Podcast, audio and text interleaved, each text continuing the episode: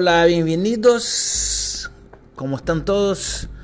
Bueno, hoy día empezó un nuevo proyecto. Ya muchas personas me, me preguntan por qué no hacer el podcast para la gente que, que no ve, para la gente que, que sigue, que va manejando, que desperta y pone algo para escuchar y que no a veces no tiene la tele o puede tener ahí el teléfono a la mano. Por eso estamos ahí eh, eh, intentando hacer utilizar una nueva herramienta, herramienta, sí. Y bueno, vamos con todo, ¿ok? Em, lo que pasa es que el tema, eh, el tema de, del norte de Chile, que se viene preguntando, y sobre el evento de 6,8 que pasó en las Islas Curl hace como dos días, y un evento importantísimo que ocurrió cercano a Cuba hace algunos días. La gente siempre me pregunta esto y lo que podemos hacer. Bueno, eh, lo que pasa es que el panorámico de este año se está muy similar o hay una similitud con 2010, ¿ok? Mucha gente habla de ya de simulacros, creo que eh, Perú ya tiene los peruanos tienen ya eh, una idea de que podría venir algo muy fuerte a la parte norte de nuestro continente, eh, abarcando ahí Ecuador, Perú y norte de Chile. Eh, y parece que esto sería ahí eminente.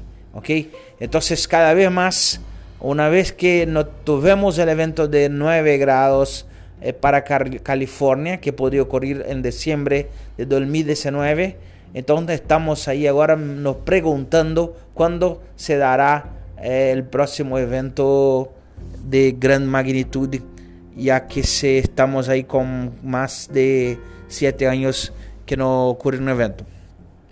Pero sabemos que los eventos moderados igual hace mucho daño. No, no puede olvidar que en, 2000, en 2010 tuvimos un 7,1 que destruyó, destrozó por completo el país Haití. Y, como si no tuviera ahí una destrucción máxima, 45 días después tuvimos un evento en Valdivia. Entonces, lo que, lo que, lo que pasa es que este año, 2020, hace algunas semanas, eh, tuvimos un evento de 7,7 justamente en las cercanías del Haití, entre Cuba y Jamaica.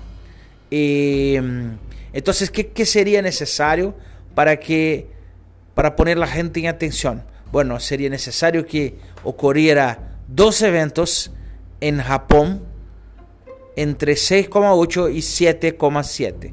Entonces, lo que tendremos que poner la atención es que en los próximos 10 días no pase el evento, entonces podríamos decir que no hay riesgo de que el evento ocurra en sur de Chile. Entonces, ahora, ¿qué estamos aguardando? Un evento, sí, estamos aguardando. Y esto es el tema principal. Ya, vamos con todo. Eh, hoy, hoy día por la mañana ya eh, empezamos con llamada de atención hacia, Chile, hacia Perú, hacia Argentina, que en los próximos días estamos ya manejando la gente eh, sobre el riesgo de que puede ocurrir algo moderado, ¿ok? No sé en qué tiempo, hoy estoy grabando el, el audio, son como las 16 con 52 minutos hora de Brasil, hoy 14 de febrero y y nosotros estamos eh, esperando eventos más eminentes para la América Central. Creo que América Central eh, tiene que abarcar algunos eventos. Posteriormente Perú y después vamos a hablar ahí de nuestro continente. Así que el episodio de hoy vamos a ir con esto. En los próximos episodios vamos a estar ahí contestando la gente eh, a saber dónde dónde llegó y cómo podemos hacer. En principio, espero que la gente de América Central esté ahí atento a los eventos porque que se viene, se viene. Y después hay la zona entre central de Perú y norte de Chile. Esto estamos diciendo y así que quedamos por acá. Y mm, creo que a medida del posible vamos a ir grabando nuevos informes. Un saludo a todos y que estén bien. Dios los bendiga. Eh, hasta la próxima.